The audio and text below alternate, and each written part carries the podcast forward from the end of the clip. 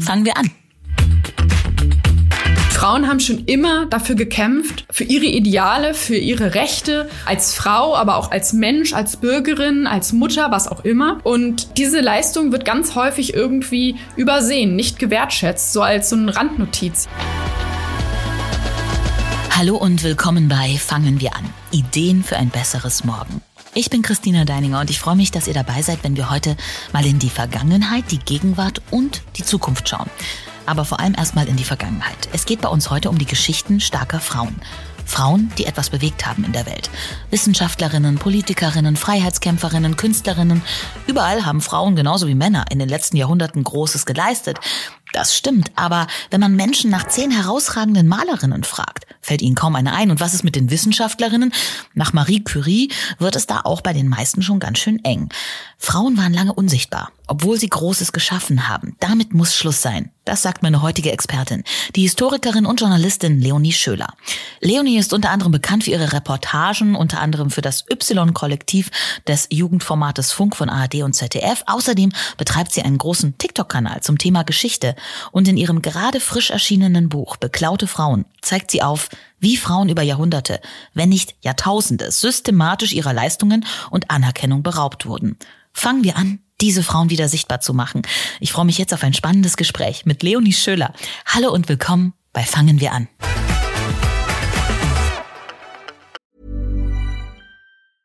I'm Sandra, and I'm just the professional your small business was looking for. But you didn't hire me because you didn't use LinkedIn jobs. LinkedIn has professionals you can't find anywhere else, including those who aren't actively looking for a new job but might be open to the perfect role, like me.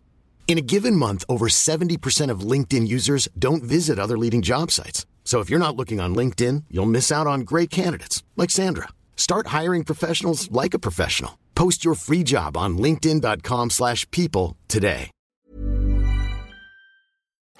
Dankeschön für die Einladung. Ich weiß nicht, ob es so gewollt ist, aber dein Buch Beklaute Frauen erscheint ja genau um den Weltfrauentag herum. Und unser Gespräch erscheint auch ungefähr zum gleichen Zeitpunkt. Das haben wir tatsächlich genau so geplant und wollen das so. Deswegen jetzt mal die Frage an dich. Was denkst du eigentlich über diesen Weltfrauentag? In Berlin ist es ja auch, glaube ich, ein Feiertag mittlerweile. Sollte das woanders auch so sein oder kann der eigentlich weg? Also erstmal war das natürlich ein Riesenzufall, dass mein Buch da auch um diesen Zeitraum erscheint. Nein, war natürlich so geplant. Also ich glaube, dass der Tag sehr wichtig ist. Vielerorts wird er ja mittlerweile auch als feministischer Kampftag ausgeschrieben. Und das ist ja tatsächlich ein historischer Tag, der leider über die Jahre an Bedeutung verloren hat und irgendwie zu so einem Blumenschenktag geworden ist. Aber es ist ja ein internationaler Kampftag, an dem weltweit Frauen auf die Straße gehen und auch Allies und andere Flinterpersonen, die sagen, hey, äh, es gibt hier noch viel zu tun, wir müssen weiterkämpfen, wir dürfen uns nicht ausruhen. Und tatsächlich, wenn man sich einmal in der Weltlage umschaut, dann ist es ja auch so, dass Frauenrechtsexpertinnen davor warnen, dass weltweit Frauenrechte wieder zurückgehen, dass Frauen an ihren Rechten einbüßen. Jüngstes Beispiel zum Beispiel sehr prominent in den USA, wo das Abtreibungsrecht gekippt wurde. Und solche Dinge sollten uns dazu veranlassen, diesen Tag eben nicht zu verlieren, sondern ihn aktiv zu nutzen, um weiterhin für Frauenrechte und für die Rechte von diskriminierten Minderheiten einzustehen. Ja, da geht's ja auch um Sichtbarkeit. Alle, die zuhören, wissen, ich bin eine Frau und ich äh, bin auch immer zu haben für äh, Feminismus und feministische Themen. Ich habe dein Buch mit Leidenschaft gelesen, Leonie, aber ich bin zwiegespalten. Ich liebe es und ich hasse es gleichzeitig. Verstehst du meine Not da? Ah, du meinst, weil da so viele traurige Fälle sind und man Ja. so die ganze Zeit daran erinnert wird, wer was, wo wir hätten sein können und wo wir stattdessen stehen. Ja, ich weiß, was du meinst. Das ging mir während des Schreibens tatsächlich genauso, dass ich, also da sind ja auch Bilder drin in dem Buch und manchmal, wenn man so mal kurz auf den Fotos hängen bleibt und diesen jungen Frauen ins Gesicht guckt, die ja du und ich hätten sein können. Junge Frauen, die Träume hatten, die aus ganz unterschiedlichen Teilen äh, Europas oder auch der Welt kamen und äh, große Ambitionen hatten und denen das Leben auf die eine oder andere Art übel mitgespielt hat. Immer weil sie Frauen waren, teilweise auch, weil sie Geflüchtete waren oder Jüdin waren oder Muslime oder was auch immer. Und sich dann vor Augen zu führen, okay, diese Frauen haben in der Geschichte bis jetzt sehr wenig Raum bekommen. Dabei müssten diese Geschichten viel prominenter erzählt werden, damit wir alle auch heute verstehen, wieso sind wir eigentlich an diesem Punkt? Warum reden wir eigentlich immer noch über Frauenrechte? Können wir das nicht mal endlich sein lassen? Nein, können wir nicht. Warum nicht? Die Antworten liefert hoffentlich das Buch. Aber ja, es ist traurig, macht wütend, aber mir hat es auch Hoffnung gegeben, dieses Buch zu schreiben und mich mit diesen Biografien auseinanderzusetzen und zu sehen, wie diese Frauen ja häufig auch aktiv gekämpft haben dafür, dass sie, was sie getan haben, dass sie sich widersetzt haben, dass sie versucht haben, sich mit anderen zu vernetzen. Und das sollten wir da hoffentlich rausziehen. Ja, habe ich auch gemacht. Der Titel Beklaute Frauen, der klingt ja erstmal beim ersten Hinhören ziemlich hart. Hast du den vorher schon im Kopf gehabt oder erst nachdem du diese ganzen Recherchen betrieben hattest? Der Titel lag, glaube ich, vorher, also fest, bevor wir die Biografien ausgewählt hatten tatsächlich. Ähm, es ist ja so, ich bin ja auch in den sozialen Netzwerken aktiv und habe da schon vor einigen Jahren so eine Reihe angefangen, eine Videoreihe, die ich einfach mal so schon mit dem ersten Video genannt habe. Frauen, deren Leistungen von Männern geklaut wurden, womit diese dann berühmt wurden.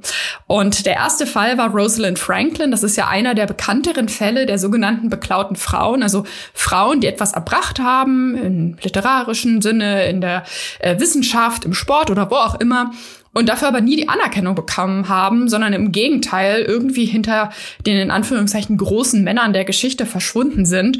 Und als ich diesen Fall Rosalind Franklin recherchiert habe, ist mir schon gleich klar geworden, okay, das ist nicht die einzige. Das ist ganz häufig passiert und man findet dann ja auch relativ schnell vergleichbare Fälle, gerade beim Nobelpreis. Das sind ja so die bekanntesten Fälle, Rosalind Franklin, Lise Meitner, Jocelyn Bell Bonnell. Und über die habe ich natürlich auch äh, geschrieben und dem großen Thema Auszeichnungen auch ein eigenes Kapitel gewidmet. Über die Jahre habe ich dann immer weitere Fälle recherchiert und als dann ähm, meine Agentin auf mich zukam und fragte, hey, hast du nicht Lust, ein Buch zu schreiben, wusste ich sofort, ich weiß genau, worüber ich schreiben soll. Über die beklauten Frauen. Endlich kann ich denen noch mehr Raum geben als nur eine Minute bis anderthalb Minuten in meinen Videos. In deinem äh, Buch hast du, das hast du gerade beschrieben, ähm, so Fälle aus den letzten Jahrhunderten, herausragende Frauenpersönlichkeiten, aber du gehst teilweise auch so ein bisschen weiter zurück, um uns auch zu veranschaulichen, dass wir Frauen schon ganz, ganz früh einer Rolle beklaut wurden eigentlich, die wir inne hatten. Ganz spannendes Thema. Du hast vor ein paar Tagen auch einen TikTok dazu hochgeladen. Die Ivory Woman.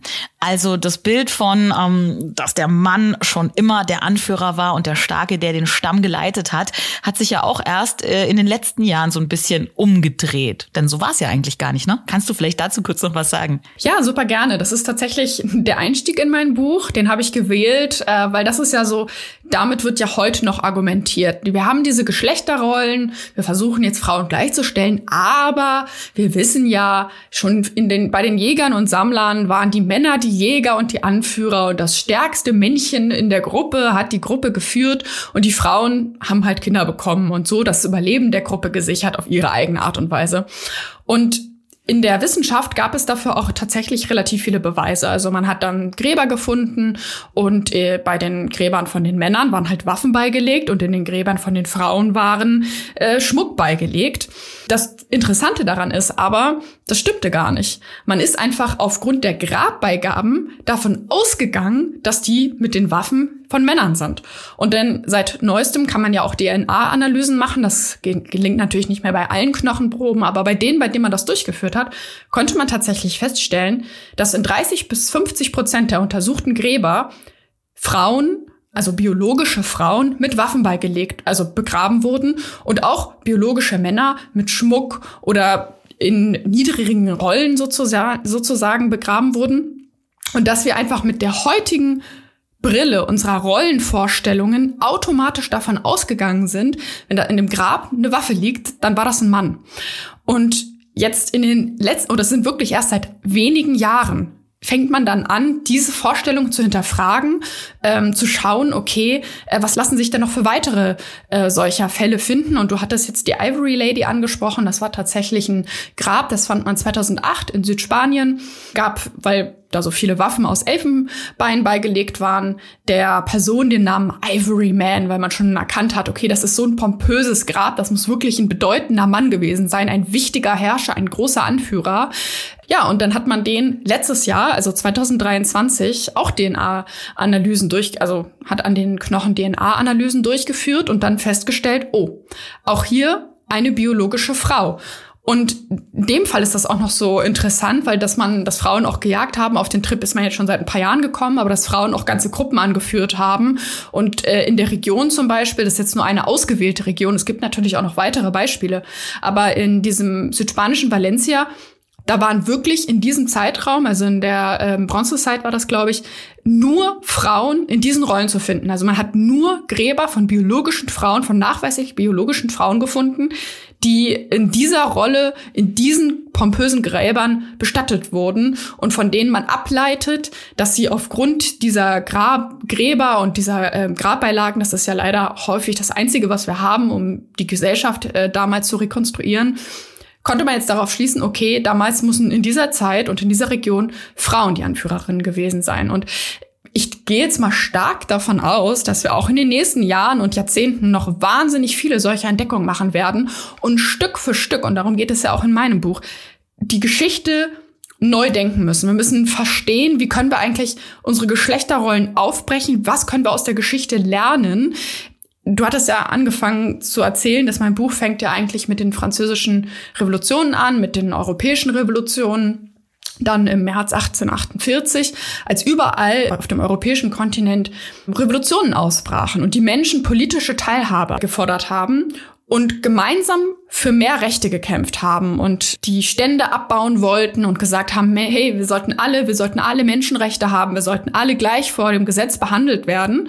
Und da haben Männer und Frauen zusammen gekämpft und am Ende gingen dann die Männer mit mehr Rechten draus und die Frauen mit weniger. Also neuerdings wurden die gesellschaftlichen Vorstellungen, was eine Frau ist, noch strenger gefasst als in den Jahrhunderten davor, weil es häufig in der Realität der meisten Menschen einfach nicht so war, dass Frauen nur zu Hause gesessen haben und Kinder bekommen haben. Die mussten mitarbeiten, die haben auch Jobs ergreifen können, auch öffentliche Ämter teilweise bekleiden können. Und unsere Vorstellung ist ja aber so, die Frauen wurden schon immer diskriminiert, Frauen hatten noch nie Rechte und jetzt seit den letzten 20, 30, 100 Jahren hat sich das ein bisschen geändert, wie toll. Aber davon müssen wir ganz dringend wegkommen. Ja, ähm, eben nicht nur beklaute Frauen, sondern eben auch vergessene Frauen. Ne? Also wie ähm, damals die äh, Anführerinnen vor, weiß ich nicht, 20, 30.000 Jahren und gleichzeitig eben auch äh, im Geschichtsbuch, wenn der Mensch beschrieben wird oder im Biologiebuch, dann ist da ein Mann, weil wir einfach immer davon ausgehen, dass das der Prototyp des Menschen ist, ja.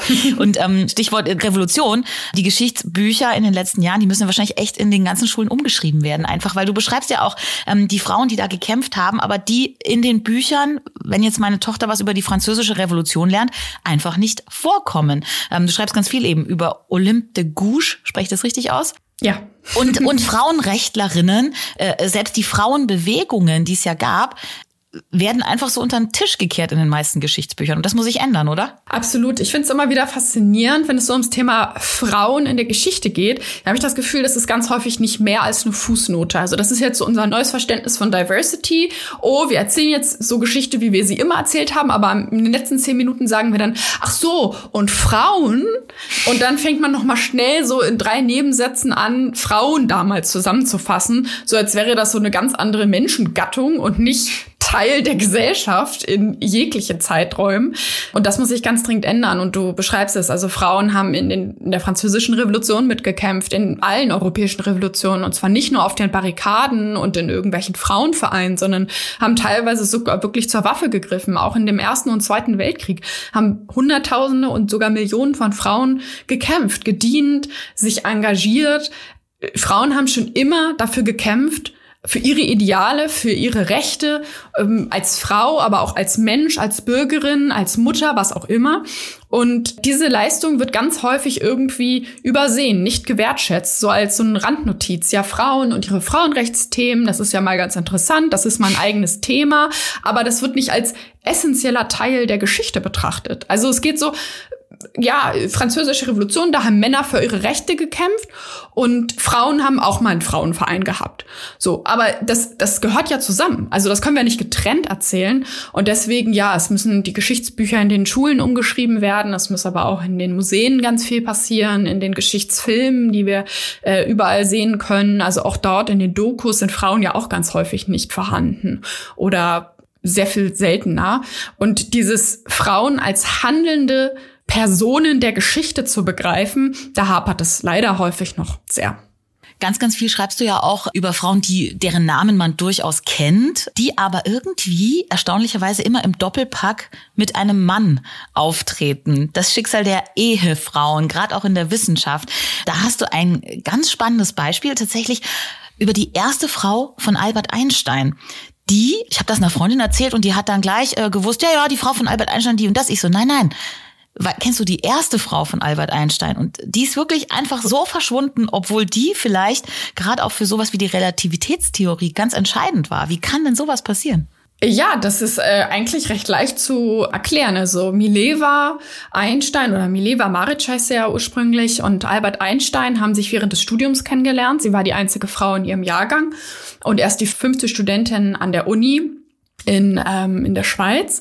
Und am Anfang haben die beiden total begeistert zusammengearbeitet. Die haben in den Kursen die gleichen äh, Seminararbeiten, haben an den gleichen Themen gearbeitet oder an ähnlichen Themen, haben zusammen geforscht, Theorien aufgestellt und an den Briefen, die vor ein paar Jahren gefunden wurden, kann man rekonstruieren, dass die Zusammenarbeit doch schon sehr auf Augenhöhe war, was Ende des 19. Jahrhunderts ja auch nicht selbstverständlich war.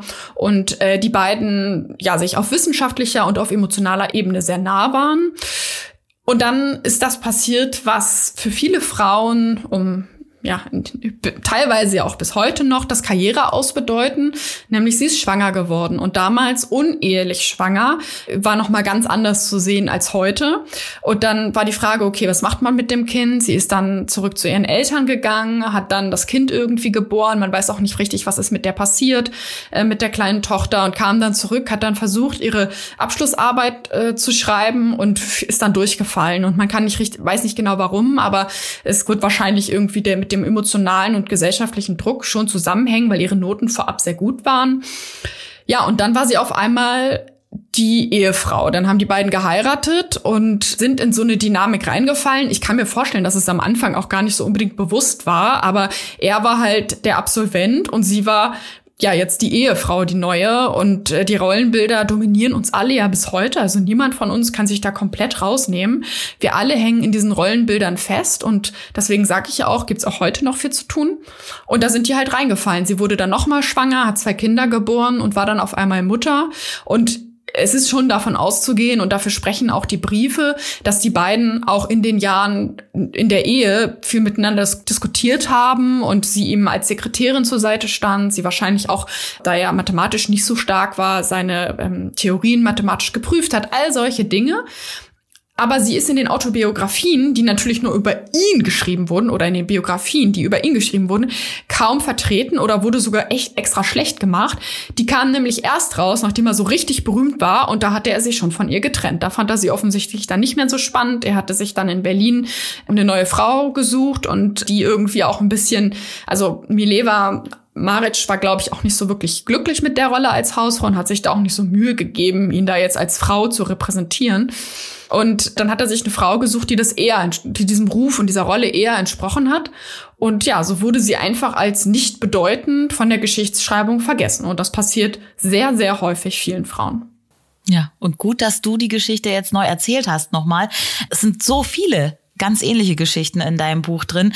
Ähm, du beschreibst an einer Stelle, du hast vorhin auch die Nobelpreise erwähnt, wie ein Wissenschaftler sogar Jahre später offen zugegeben hat, dass er die Ideen einer Frau geklaut hat. Und dafür hat er keinen Shitstorm geerntet. Wie kann denn sowas sein?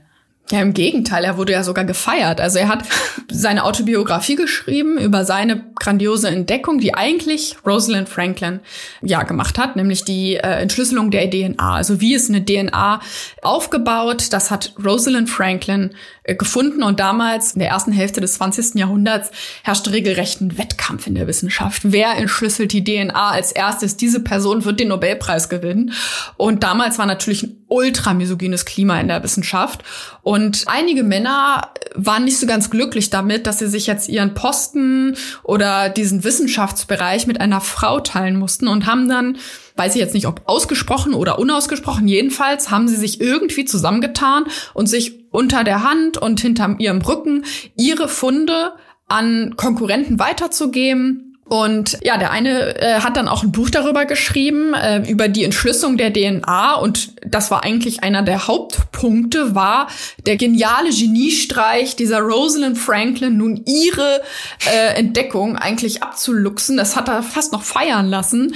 Äh, das Buch wurde auch gefeiert und wurde irgendwie als bestes Sachbuch oder unter den Top 100 der besten Sachbücher der Moderne gerankt. Und der Typ ist aber, also den Namen kann man auch gleich vergessen, der ist rassistisch, homophob, der glaubt, dass schwarze Menschen dümmer sind als Weiße, dass äh, man Homosexuelle schon im Mutterleib abtreiben sollte und dass Frauen sowieso keine Rechte haben sollten. Also der hat seine, ich glaube, seine äh, Vorstellung davon, was Recht und Unrecht ist und wer klug ist oder nicht, ich glaube, das hat er bis heute nicht überdacht. Und deswegen, äh, ja, sehr traurig, aber äh, schon spannend auf jeden Fall. Ich glaube, heute würde er damit nicht mehr so einfach davon kommen. Also da hat sich auf jeden Fall schon was verbessert.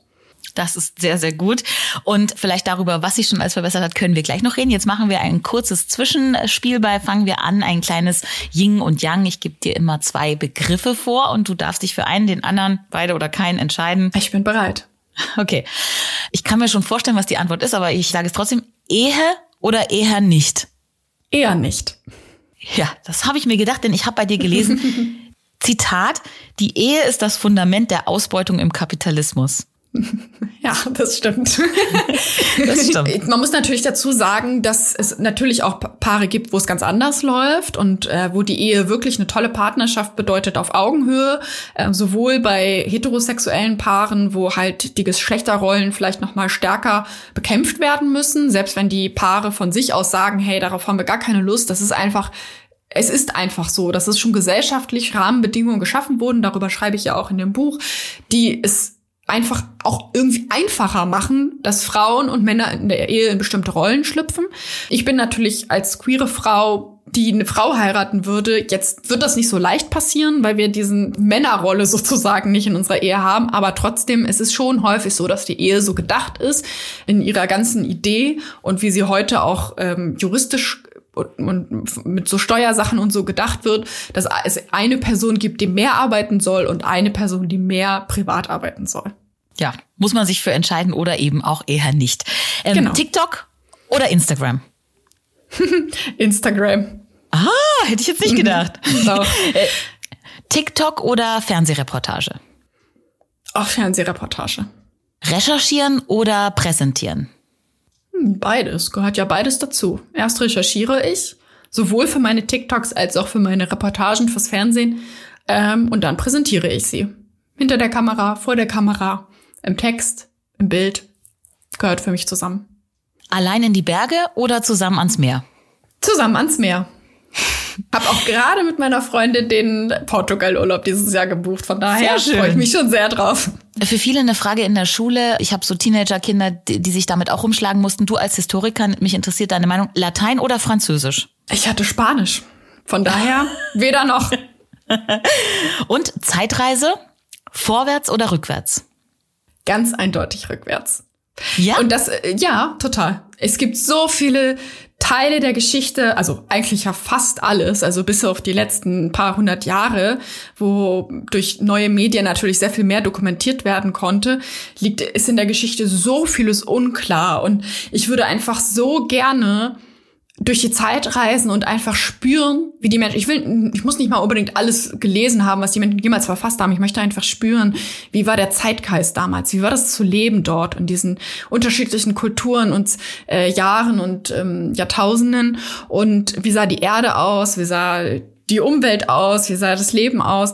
Und die Zukunft, das ist für mich so, ich will das vielleicht gar nicht wissen. vielleicht bin ich da ein bisschen pessimistisch. Aber äh, für mich ist das auch, wäre das nicht real. Weil das kann ja sein, dass ich das dann so gesehen habe, wie die Zukunft aussieht.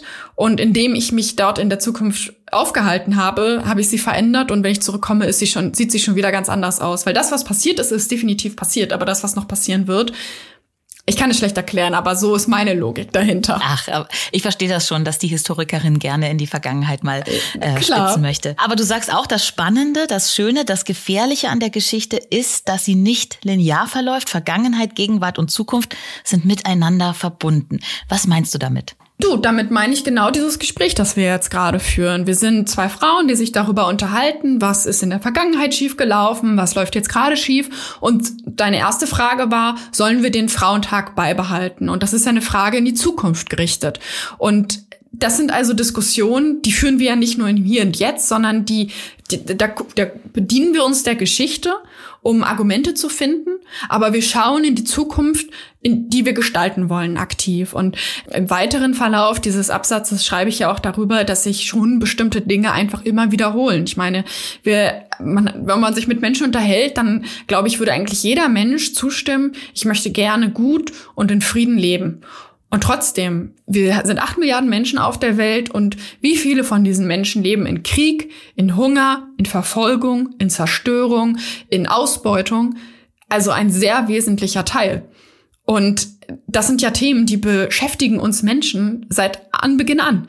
Und die werden uns auch wahrscheinlich wenn ich jetzt mal ganz ehrlich bin, gehe ich schon davon aus, dass die Utopie, die ich habe von einer gleichberechtigten Gesellschaft, eine Utopie bleibt. Ich glaube nicht, dass wir Menschen es jemals schaffen werden, komplett und in allen Bereichen und überall auf der Welt komplett gleichberechtigt zu leben.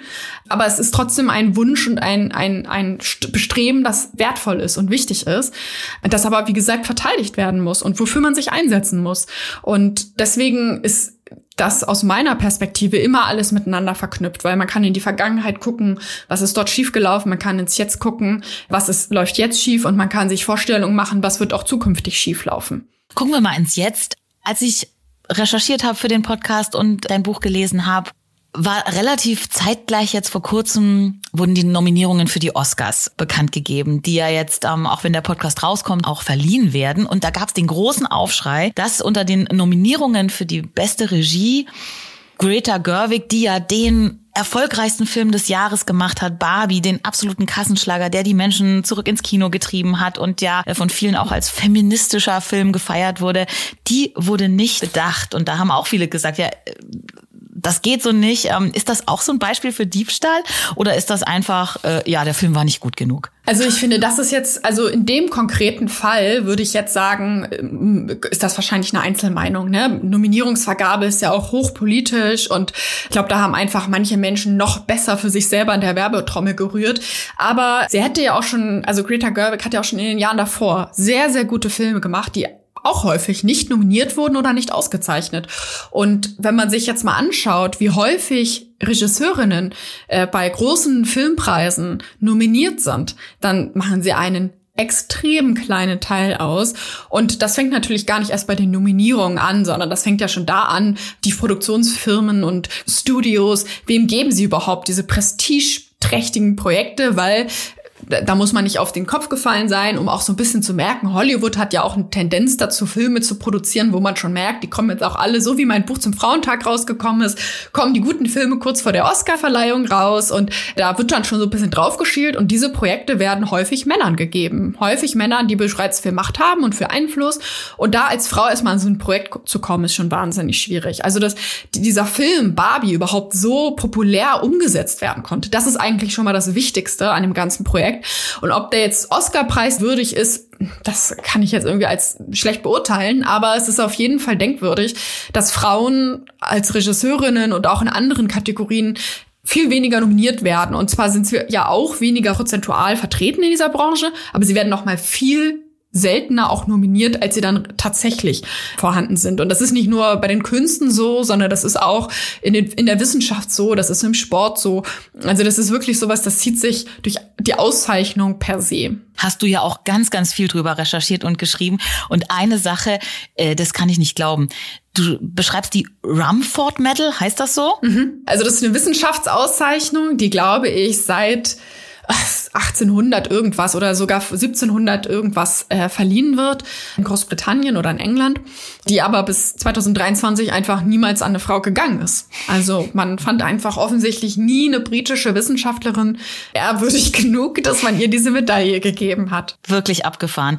Da kommt ja auch immer so ins Spiel, ja, wir brauchen eine Quote, wir brauchen einen Anteil an Frauen, wir müssen Frauen per Gesetz, wir müssen eine Regel einführen, dass die auf jeden Fall berücksichtigt werden müssen. Du hast auch eine Meinung zum Thema Quote, ähm, weil es gibt ja auch viele Männer, die sagen, ja, äh, ich möchte auch eine Quote haben, ich möchte auch berücksichtigt werden. Das ist ja dann ungerecht. Ähm, in manchen äh, Bereichen bin ich unterrepräsentiert. Ja, also ich finde es total legitim zu sagen, ich möchte gesehen werden und zwar von jedem Menschen. Das Problem ist ja aber, wenn wir uns jetzt einfach mal, wir bleiben mal beim Thema Auszeichnung oder auch Führungspositionen. Das geht ja auch häufig, nicht unbedingt immer, aber häufig Hand in Hand solche öffentliche Wahrnehmung. Da sind einfach Männer extrem überproportional vertreten und zwar überall auf der Welt. Und wenn man jetzt nicht davon ausgeht, dass Männer alles besser können auf der Welt, dann muss man sich fragen, woran liegt das? Und offensichtlich liegt es daran, dass Frauen nicht die gleichen Chancen haben. Und da muss man natürlich differenzieren, woran liegt das, wo fängt das an. Das ist von Land und zu Land, von Kultur zu Kultur, von Kontinent zu Kontinent auch immer mal wieder unterschiedlich. Aber die Diagnose bleibt gleich. Frauen haben nicht die gleichen Chancen wie Männer. Und das ist ein Problem, das muss an der Wurzel angegangen werden, aber an verschiedenen Ebenen. Und wenn Frauen einfach seltener in Führungspositionen kommen, wenn Frauen systematisch seltener ausgezeichnet werden, dann ist die Quote ein Mittel zur Korrektur. Es ist nicht die Lösung und es ist auch nicht der Dauerzustand. Es kann ja nicht der Dauerzustand sein. Im Gegenteil, es ist quasi eine Brücke, die uns dazu bringt, dass wir Frauen als Personen wahrnehmen, die führen können, als Personen, die es, es wert sind, ausgezeichnet zu werden, dass wir Vorbilder schaffen. Ich glaube, das Thema Vorbilder wird in unserer Kultur oder in unserer Wahrnehmung ganz häufig so, ja, Vorbilder, das sind so Leute wie Taylor Swift oder Beyoncé.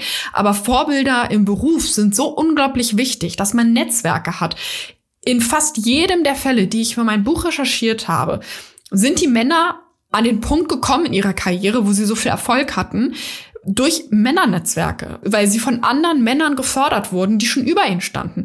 Und das hat den Frauen ganz häufig gefehlt und so ist die Tür überhaupt erst geöffnet worden, dass ihre Leistung und ihr Beitrag übersehen wurde, dass sie als die Leistung von Männern ausgegeben wurde.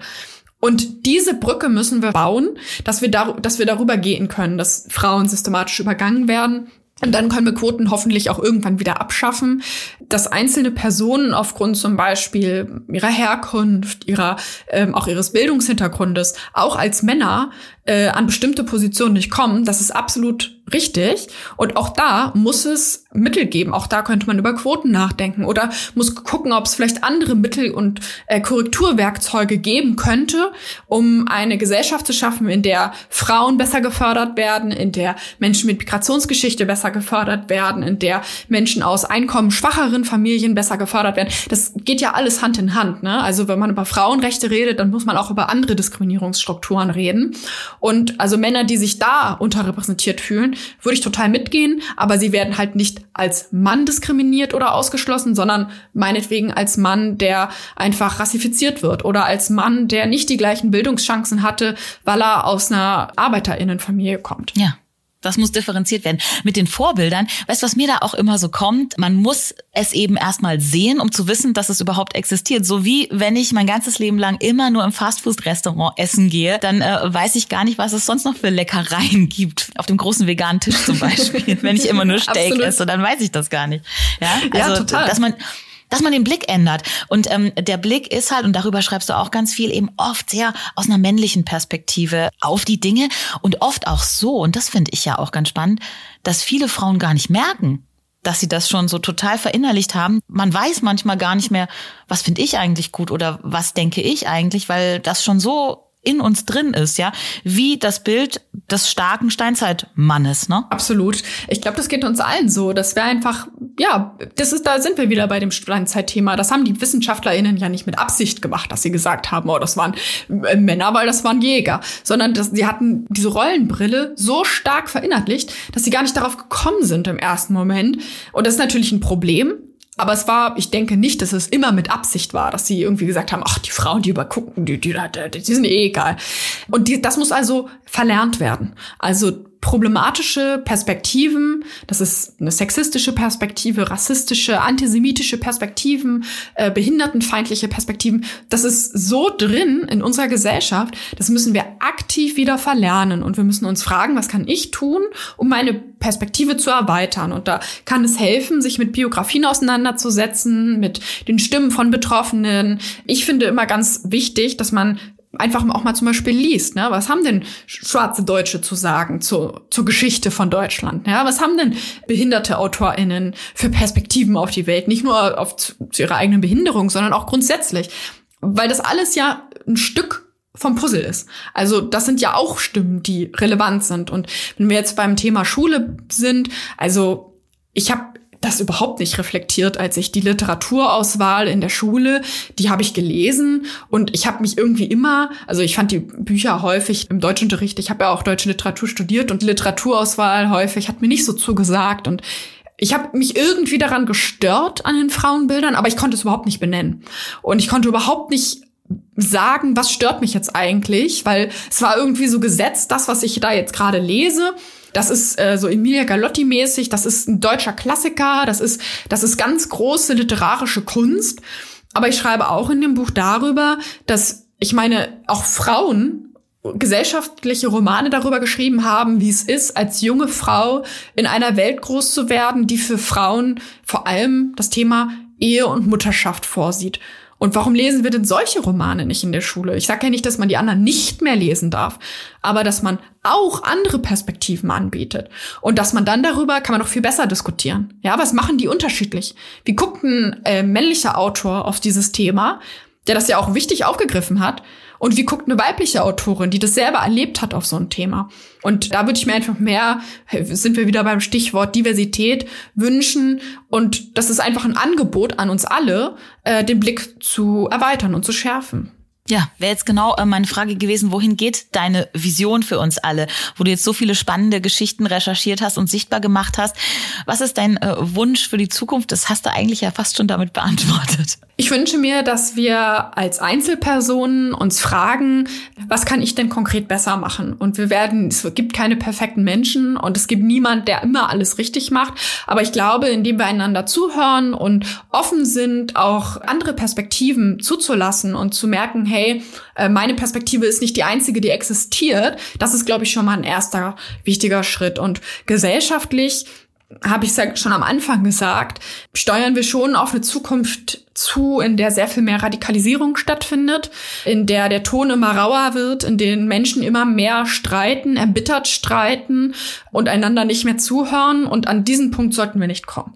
Wir sollten erkämpfte Rechte nicht wieder durch die Finger gleiten lassen. Wir sollten uns nicht ausruhen auf dem, was die Frauen und queeren Menschen und, und äh, von Rassismus betroffene Menschen für sich an Rechten und äh, Gleichstellung bisher erkämpft haben, sondern wir sollten uns fragen, was kann unser eigener Beitrag sein. Und es ist eine gute Entwicklung, dass zum Beispiel jetzt gerade viele Menschen gegen ähm, Rechtsextremismus und rassistische Parteien auf die Straße gehen und sagen, das wollen wir hier nicht, das hatten wir schon mal, das darf nie wieder passieren und für eine Zukunft kämpfen, in der Menschen nicht aufgrund ihrer Herkunft, ihres Geschlechts oder ihrer Sexualität oder was auch immer diskriminiert werden. Aber das darf nicht nur einmal passieren, man kann, es reicht nicht nur einmal auf die Straße zu gehen, sondern es bleibt auch muss auch dazu führen, dass wir uns fragen, wie können wir diesen Kampf weiterführen? Wo ist unsere rote Linie als Gesellschaft? Wie bleiben wir im Diskurs und halten es aus, unterschiedliche Meinungen zu Wort kommen zu lassen und sagen trotzdem bis hierhin und nicht weiter, bestimmte Meinungen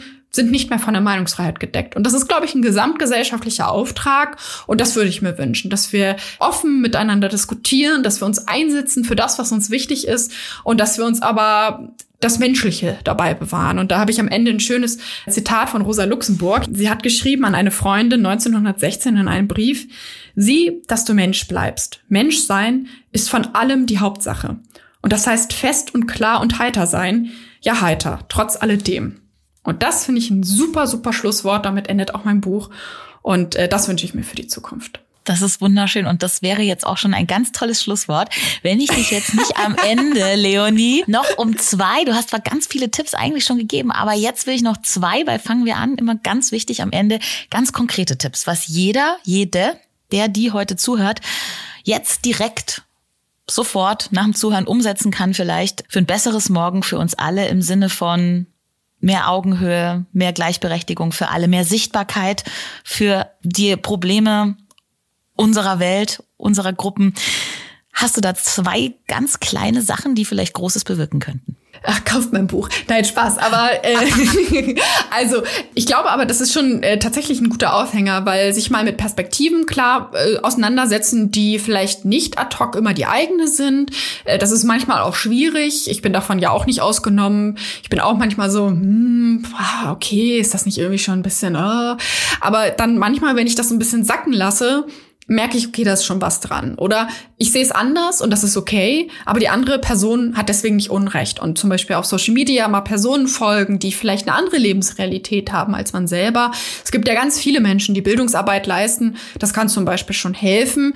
Und ansonsten, ich meine, das ist natürlich immer eine Frage von Ressourcen. Ähm, man kann sich fragen, was möchte ich in meinem eigenen Umfeld ändern? Möchte ich zum Beispiel mehr auf, äh, mit älteren Menschen in meiner Umgebung Kontakt haben, öfter mal die Oma anrufen oder mit der Nachbarin schnacken? Das kann auch schon was helfen, ja, oder sich in Vereinen oder Organisationen stark machen und ähm, vielleicht jetzt mit Blick auf den Frauentag oder feministischen Kampftag, dass man sich vielleicht dafür einsetzt, dass solche Tage im Unternehmen zum Beispiel dafür genutzt werden, in die Diskussion zu kommen, auf Augenhöhe darüber, was besser werden könnte und woran man arbeiten könnte oder eben auch laut zu werden und zu sagen, so, das passt mir nicht und dafür stehe ich jetzt ein. In Verbindung gehen, miteinander sprechen, so wie wir gerade. Ich danke dir, liebe Leonie, für das Gespräch. Und ja, dritter Tipp, kauft ihr Buch.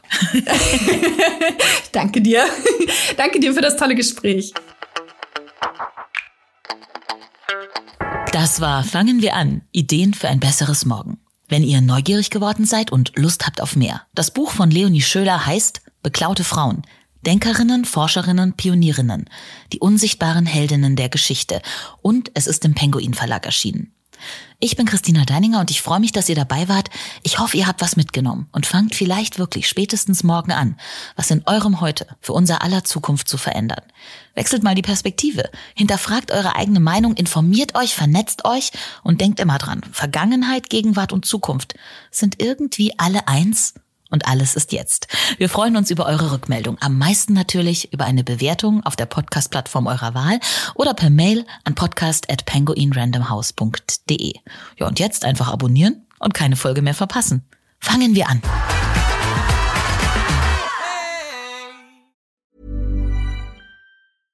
Imagine the softest sheets you've ever felt. Now imagine them getting even softer over time. That's what you'll feel with Bowl and Branch's organic cotton sheets. In a recent customer survey, 96% replied that Bowl and Branch sheets get softer with every wash. Start getting your best night's sleep in these sheets that get softer and softer for years to come. Try their sheets with a 30-night guarantee. Plus, get 15% off your first order at bowlandbranch.com.